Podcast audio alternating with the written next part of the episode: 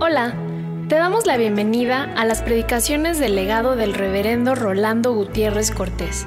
Esperamos que sea de bendición e inspiración para tu vida.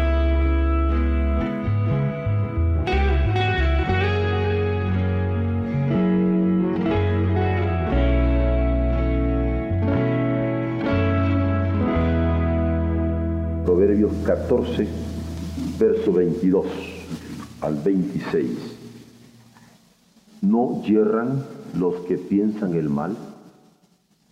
Misericordia y verdad alcanzarán los que piensan el bien. En toda labor hay fruto, mas las vanas palabras de los labios empobrecen. Las riquezas de los sabios son su corona, pero la insensatez de los necios es infatuación. El testigo verdadero libra las almas, mas el engañoso hablará mentiras. En el temor de Jehová está la fuerte confianza y esperanza tendrán sus hijos. Dios bendice la firmeza en la consagración. Y cuando afirmamos esto, lo afirmamos conscientes de que la consagración de la vida a Dios es buena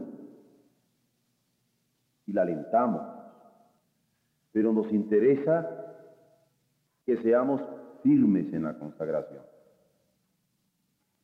Y no solamente decir o satisfacernos con una consagración a media, sino de estar firmes en ella. Por otro lado, estamos conscientes de que es menester ser capaces de mantener nuestra interpretación de la escritura limpia, sin contaminación. Pero que esto no quita el que nosotros también tengamos una interpretación de nuestro entorno, de los problemas que nos acosan, con el auxilio de los psicólogos, de los sociólogos, de los antropólogos, de los politólogos, de los pedagogos, pero en donde nuestra interpretación se auxilie de ellos pero sea teológica. Y que entonces podamos aplicar nuestra correcta interpretación de la Biblia en una correcta interpretación de los hechos. Y al dar el mensaje de Dios para la situación que nos rodea, hacerlo con toda claridad y con toda caridad también porque en la predicación la claridad es necesaria y la caridad indispensable. Pero en ese momento tener firmeza para decir la verdad, firmeza para sostenerla, firmeza en la consagración a lo cual el Señor nos ha llamado de ser testigos de su reino. Esto implica, entraña vida. Vida comprometida en Dios, como lo dice el poeta mexicano don Francisco Estrella. La vida en Dios es vida de aventura, vida llena de ensueño y de grandeza, rumbo heroico que apunta hacia la altura persiguiendo la gracia y la belleza. La vida en Dios es fe de iluminado en un perpetuo florecer de cumbre. Es ser un siervo del amor, vallado en el claror intenso de su lumbre. La vida en Dios es ir por los caminos ardiendo el corazón, la mano abierta, llenar de los cánticos divinos la soledad estéril y desierta. La vida en Dios es fuego y armonía, es salmo y es poema de ternura. En la aspereza cruel de cada día va dejando la miel de su dulzura. La vida en Dios es ruta dolorosa, es visión de la cruz, jalón de gloria, es pasar por la noche tenebrosa y despertar en alba de victoria. Porque Dios bendice la firmeza en la consagración en una vida que en Dios se conjuga todo los días. La vida en Dios requiere firmeza. Y cuando hablamos de que la vida de Dios requiere firmeza es porque requiere firmeza en el pensamiento para ocuparnos cercamente del bien y no del mal. Requiere firmeza en el trabajo que llevamos a cabo para estar dispuestos a cosechar frutos espirituales, frutos que permanezcan. No se puede servir al Señor con debilidades mentales, quien además de hacer el mal, piensa en el mal sin sobresaltarse. Es quien está firme en Dios, el que se percata que cuando intriga contra su prójimo, está cavando su propia ruina. En el reino no cuentan solamente los intereses propios, sino también los de los otros. Por eso es menester estar firme en nuestra consagración, en el Señor, para pensar el bien y no el mal acerca de nuestros prójimos. Porque amar al prójimo es hacer tesoros en el cielo. Amarle a pesar de sus carencias. Ser testigo fiel de quien dijo que hay que amar sin límite, a pesar de todo. No podemos poner condición al amor cristiano en relación al prójimo. No podemos pensar que amar al prójimo es obligarle que piense como nosotros, sienta como nosotros, crea como nosotros, sino en donde a pesar de que piense distinto, sienta distinto y crea distinto, nosotros tenemos que amarle. Hay que consagrar la vida a pensar el bien. Muchos la consagran a pensar y qué bueno. Muchos la consagran a pensar bien, excelente. Pero para el Señor interesa no solamente pensar ni pensar bien, sino pensar Él bien.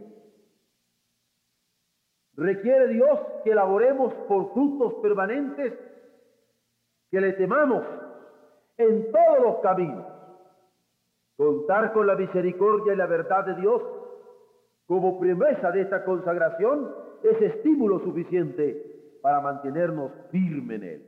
¿Quién no se va a mantener firme en la consagración cuando sabe que cuenta con la misericordia de Dios?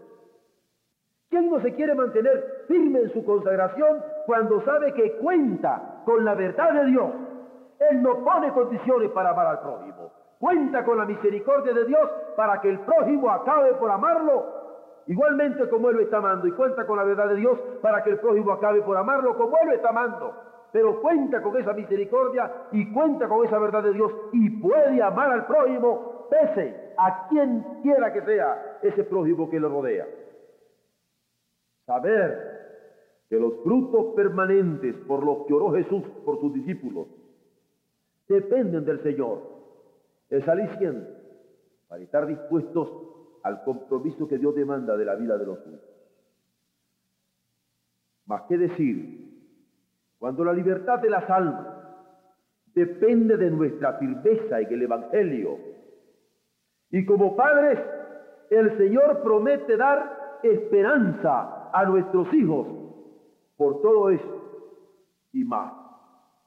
Hay que estimar en todos sus alcances que Dios bendice la consagración. Dios bendice la firmeza de la consagración de la mente que piensa el bien. Cuando leíamos anteriormente la carta a los proverbios, en el capítulo 14,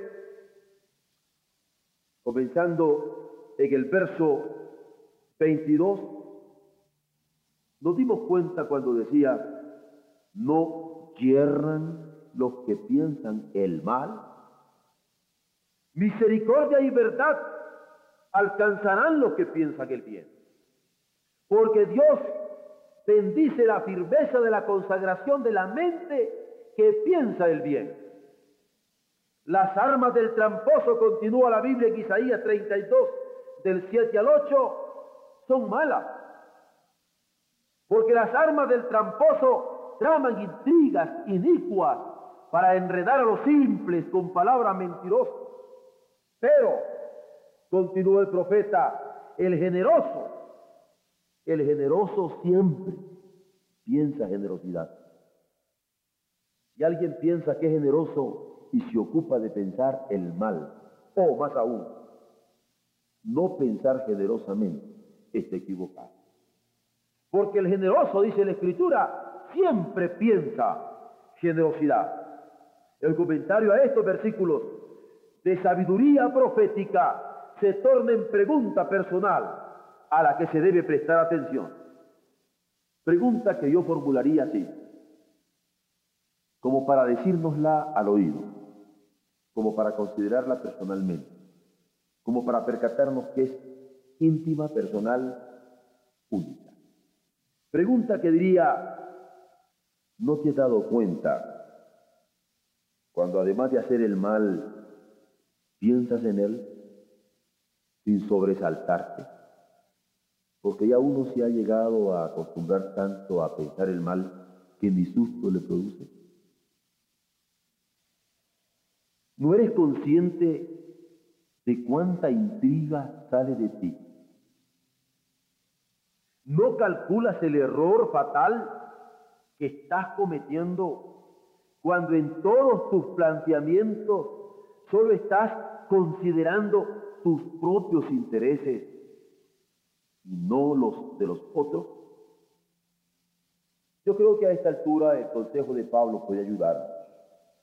Cuando queriendo que los cristianos aprendamos a pensar, nos dice que en lo que debemos ocuparnos en pensar es en todo lo verdadero, todo lo puro, todo lo amable, todo lo que es de bueno. Si hay virtud alguna, si algo digno de alabanza, en esto hay que pensar.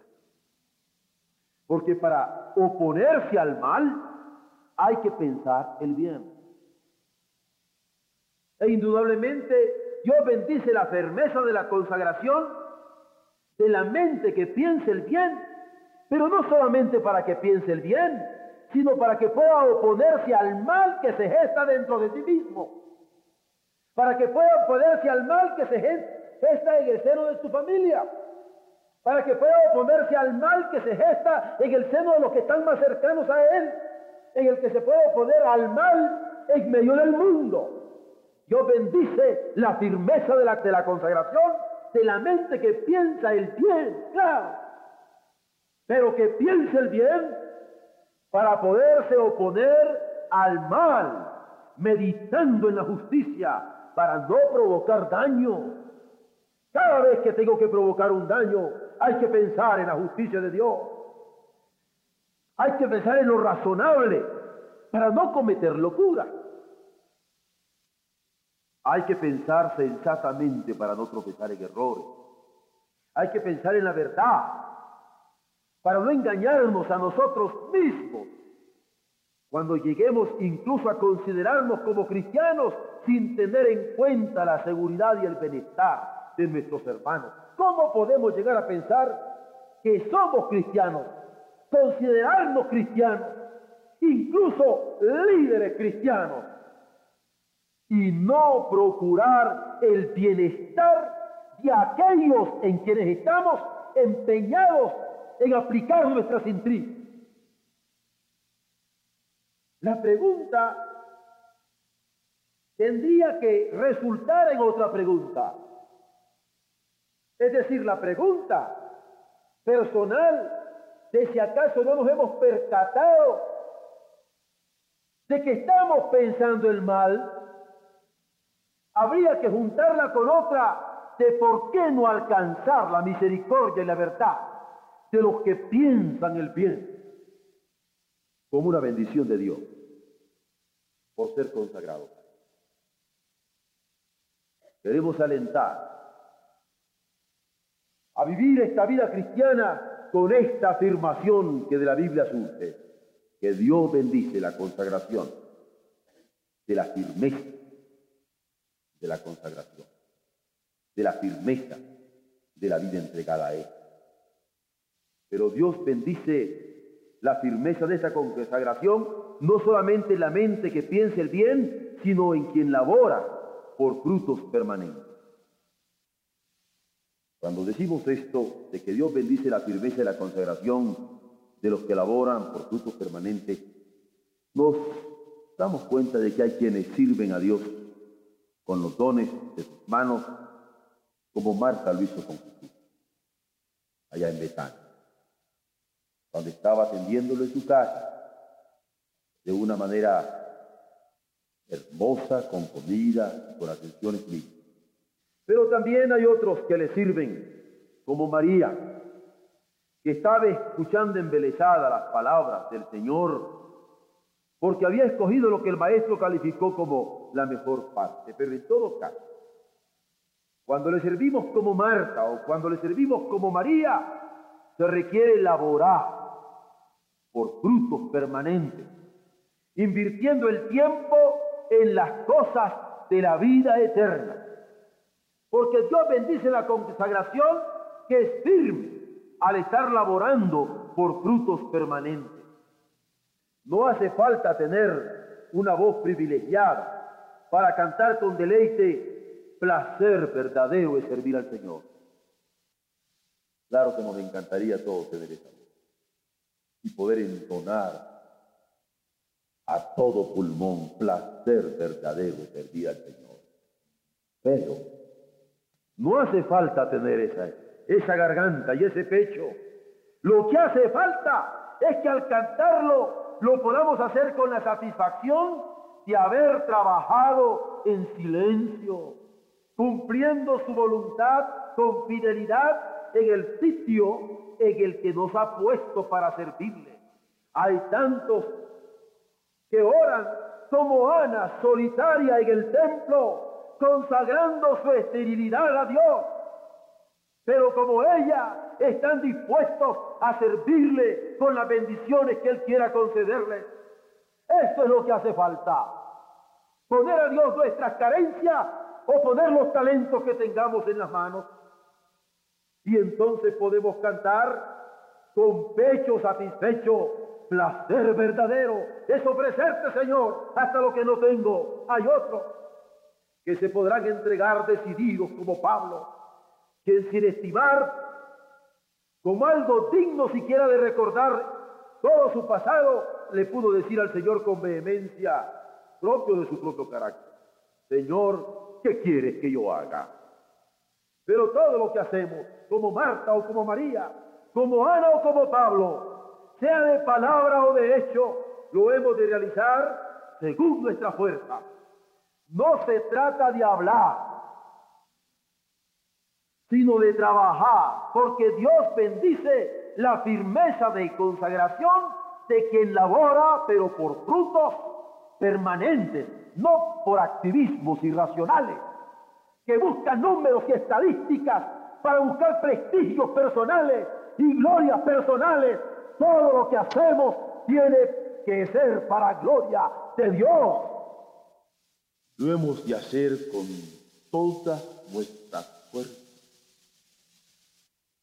No perder el tiempo en autobombos, sino invertirlo en Dios.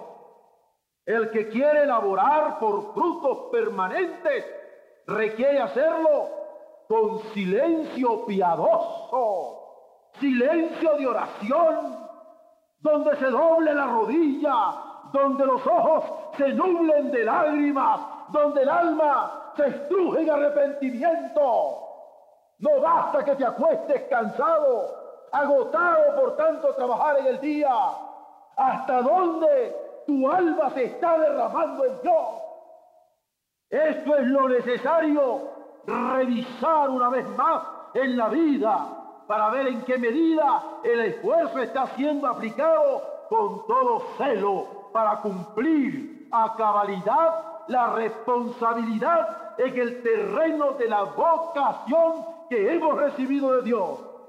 La palabra del Señor es la que dice, aquí mismo en Proverbios, que en toda labor hay fruto, y me acuerdo del doctor José María Ruiz que me decía, sí, don Rolando, es que solo no hace nada el que no hace nada porque en toda labor hay fruto.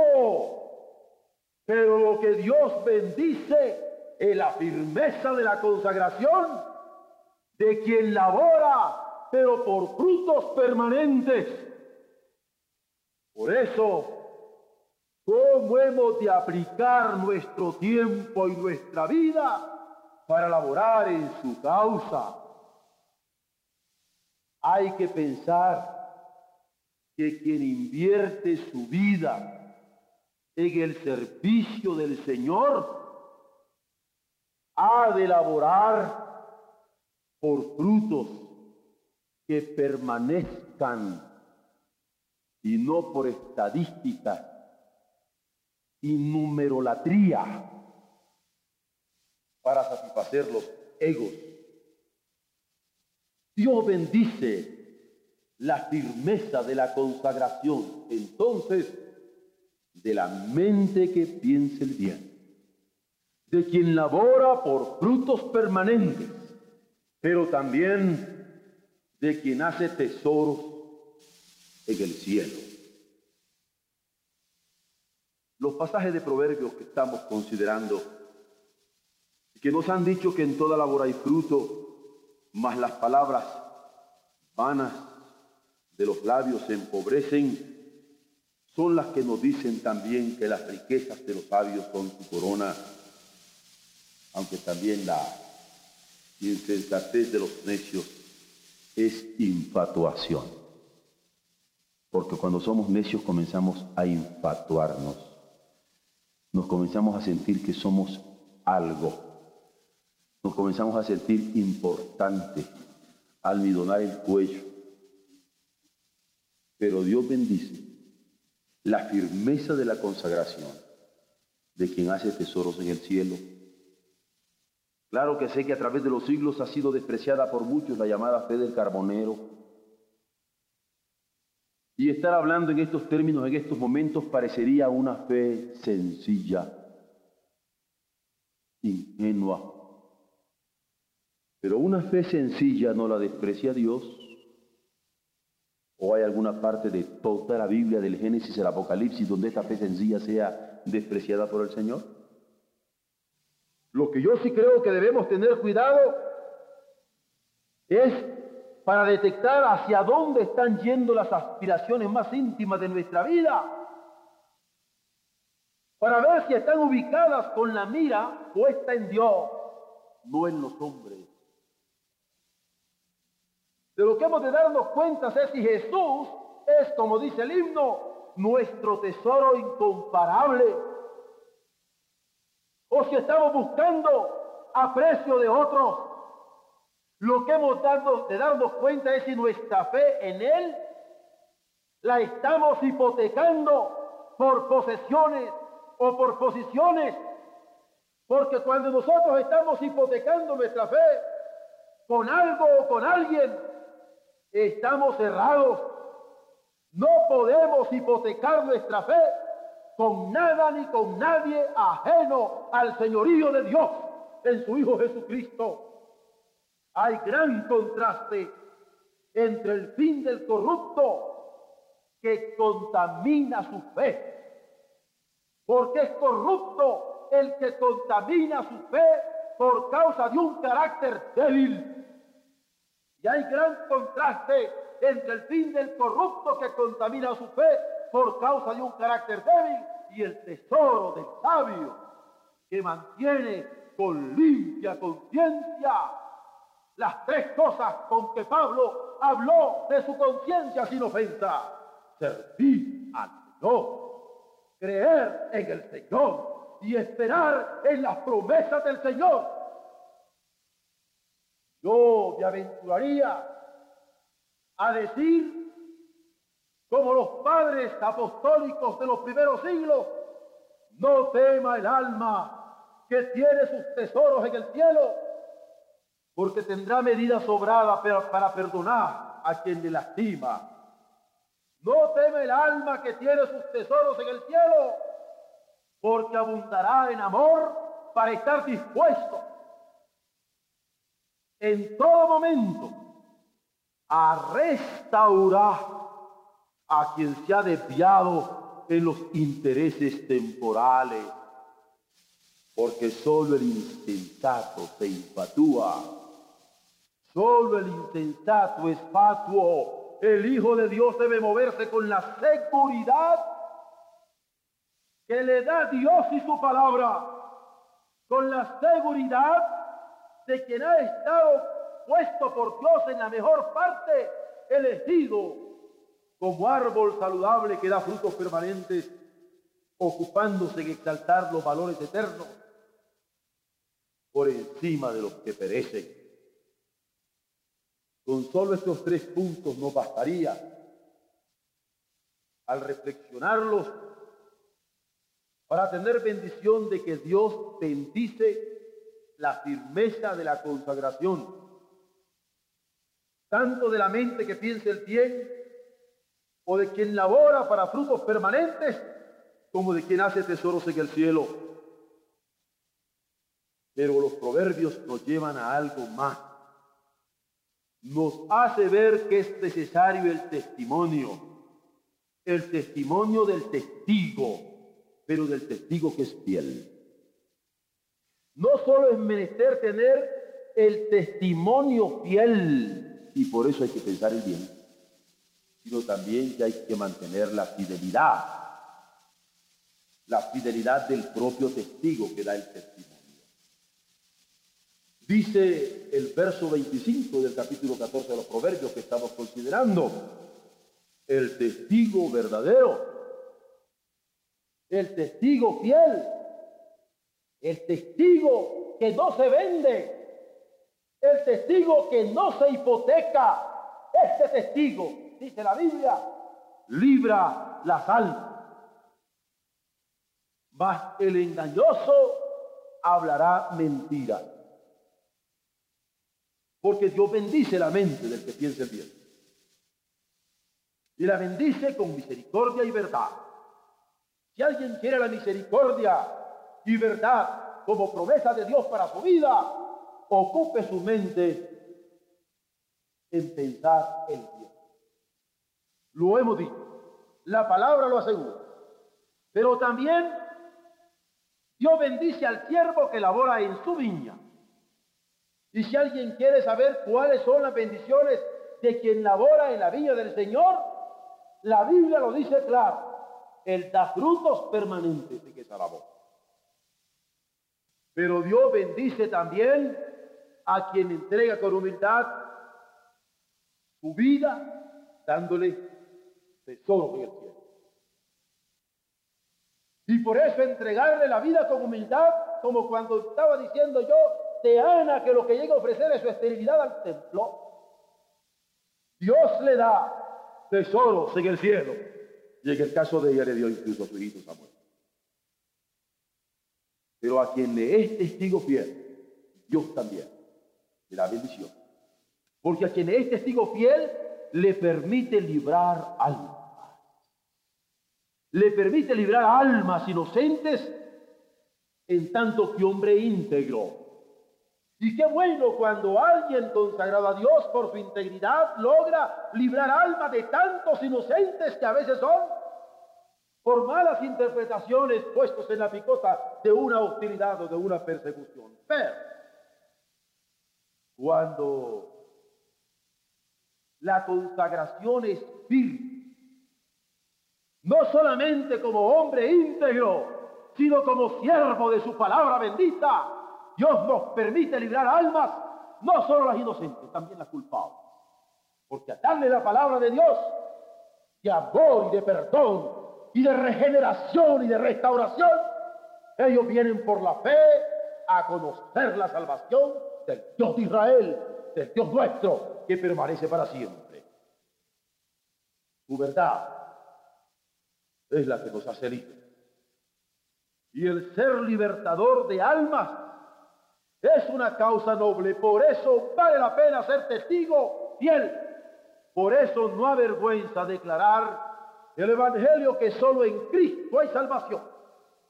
Y esto no hay que hipotecar, ni en la predicación del púlpito, ni en la lección de la escuela dominical, ni en la plática de la unión de jóvenes, ni en las pláticas familiares.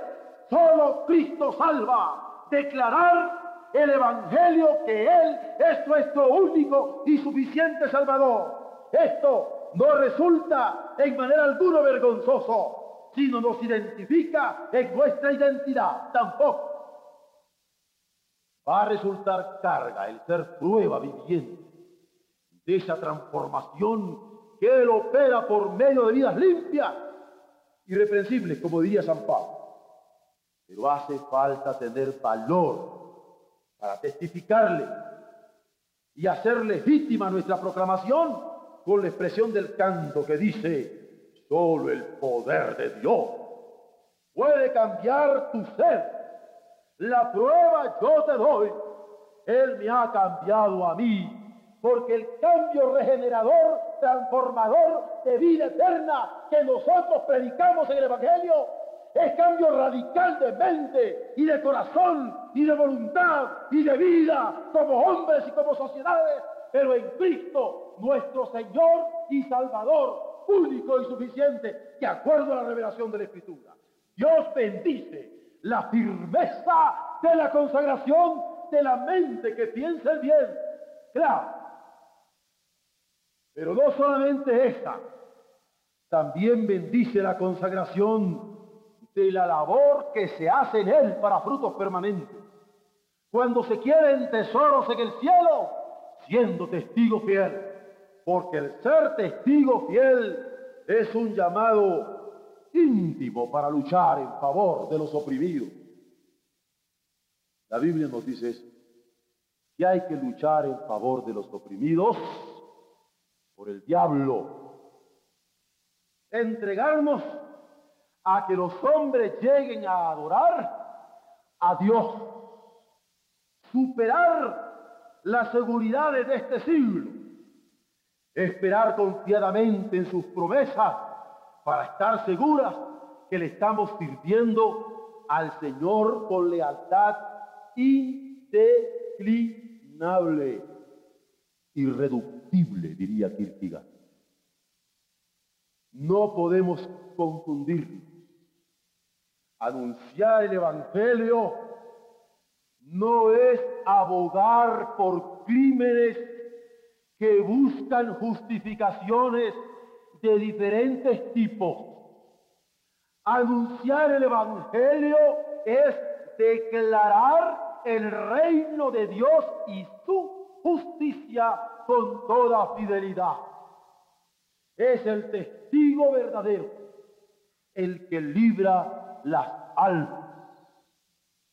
Y añade los proverbios, solo el engañoso es el que habla mentiras. Más por último, en este pasaje que Dios nos da para nuestra consideración como iglesia,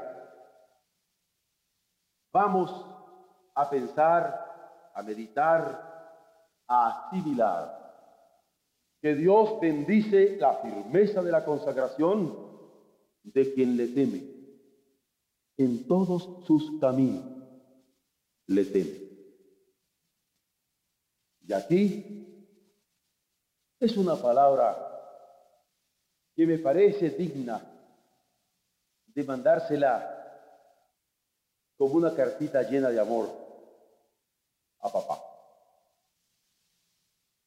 Vean si no el verso 26. ¿Qué dice? En el temor de Jehová está la confianza. En el temor de Jehová está la fuerte confianza. Y esperanza tendrán sus Yo no solo la mandaría para papá, también para abuelitos. A veces incluso abuelitos que podrían decirme, ¿cómo hago para tener esa fe, pastor? ¿Cómo hago para entregarme con esa fe? Es más, ¿cómo hago para tenerla fuerte? La palabra es clara. Esa fe y esa fuerza de fe se tiene con el temor de Dios en cada paso de nuestro caminar. Y se puede ir construyendo esa fe y dándole músculos de fuerza a esa fe a medida que todos los días se vive en cada paso del caminar bajo el temor de Dios. ¿Y cuál es la promesa para estos padres? ¿Y cuál es la promesa para estos abuelos? No tendrán hijos desesperados.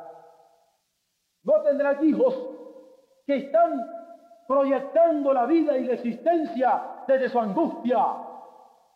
No tendrán hijos que están proyectando la vida y sus criterios de reflexión sobre ella desde la mente o desde la idea o desde cualquier sistema determinado de razón.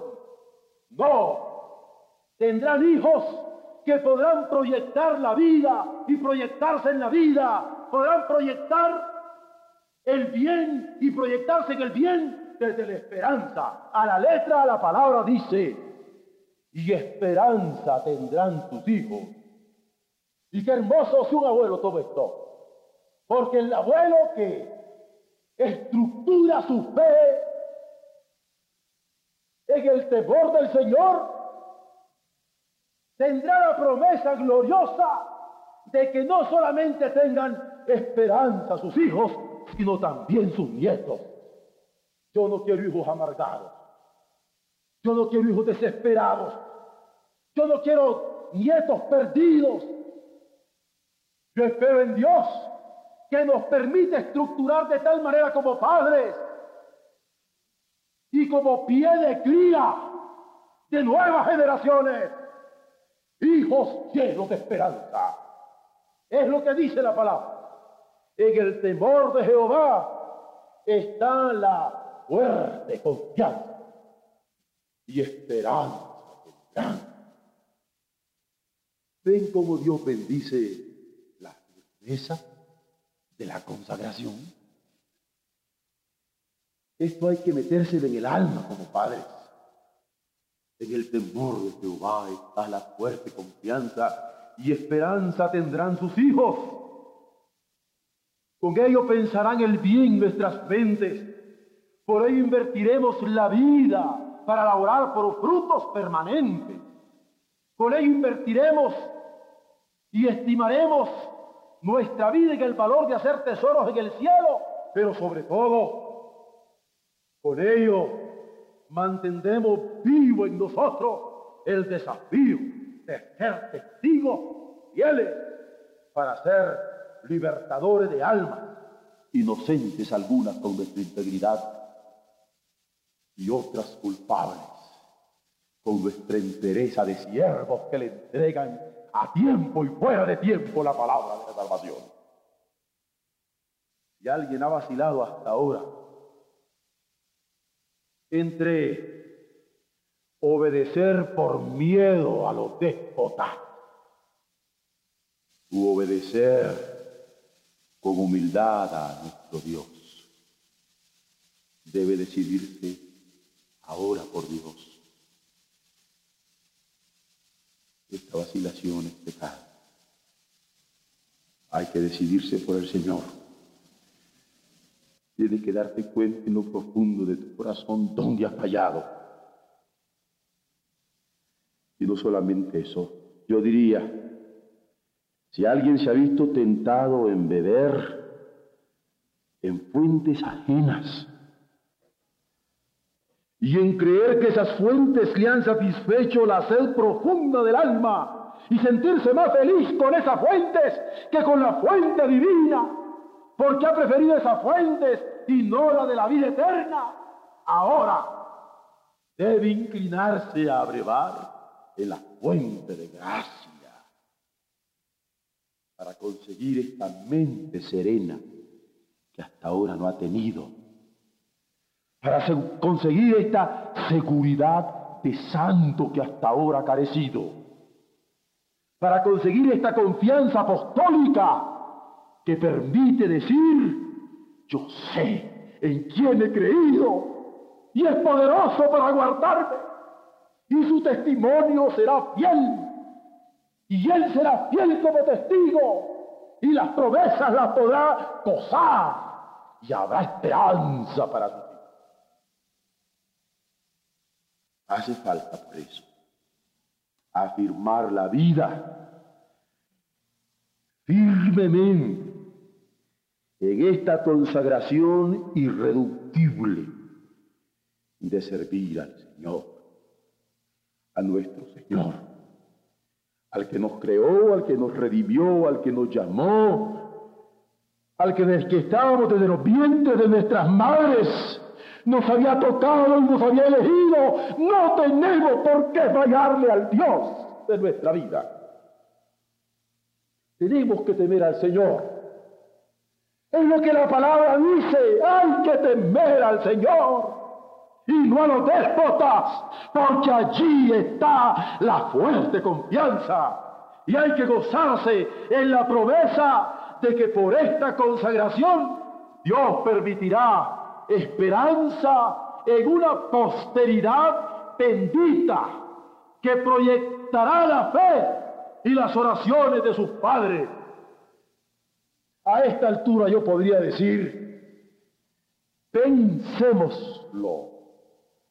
Pero yo prefiero decir, pensémoslo. Porque esta fuente insustituible de temor al Señor no solo tiene la promesa de confianza y seguridad para quien le teme, sino de esperanza, bienaventurados para los hijos conocemos a Dios, ¿por qué le estamos fallando? Conocemos a Dios, ¿por qué en nuestra falla nos estamos llevando entre las patas a nuestros hijos? Hay que temer a Dios para confiar con fuerza en sus promesas. Hay que temer a Dios para que nuestros hijos tengan la esperanza de las promesas que Él pone en su palabra. Aleluya. Amén.